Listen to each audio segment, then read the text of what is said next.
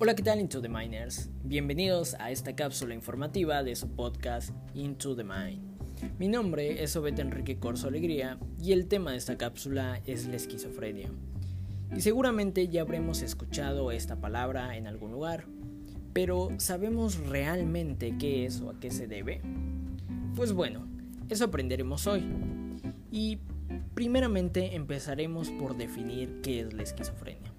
La esquizofrenia se define como un trastorno mental de carácter crónico, es decir, que dura toda la vida y se caracteriza porque las personas enfermas sufren de desórdenes psicológicos y cognitivos.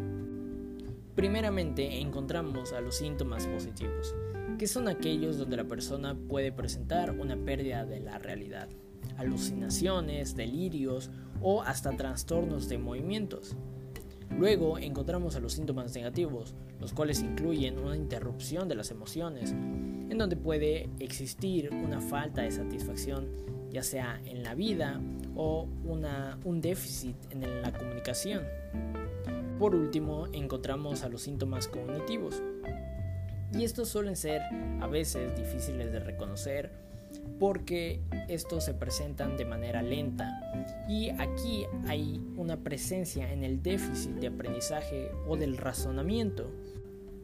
Así como existen distintos síntomas de la esquizofrenia, también existen diferentes tipos de esquizofrenia.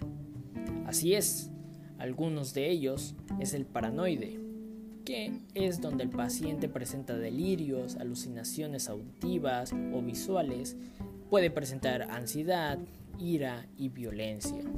Encontramos también la esquizofrenia simple, es donde existe una pérdida del aprendizaje o del conocimiento. Encontramos también la esquizofrenia desorganizada, donde hay un lenguaje y un comportamiento desorganizado y una de las principales características de esta eh, esquizofrenia es que el paciente pierde el interés por su higiene personal. También encontramos a la esquizofrenia catatónica que se da con alteraciones psicomotoras. Y pues bueno, ¿cómo tratar esta enfermedad? ¿Existe alguna cura? ¿Algún medicamento? Y déjenme decirles que desafortunadamente esta enfermedad aún no tiene una cura. Aunque los estudios han avanzado, no se ha podido descifrar algún medicamento que cure esta enfermedad. Sin embargo, eh, las personas pueden recibir un tratamiento psicológico que les va a ayudar a una mejor integración social. Y también hay pacientes que reciben tratamiento farmacológico que son antidepresivos o antipsicóticos. Y pues bueno, esto ha sido todo de la cápsula informativa de hoy. Espero les haya gustado y les haya entretenido.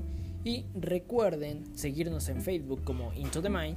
Y también recuerden que el castigo de toda mente desordenada es su propio desorden.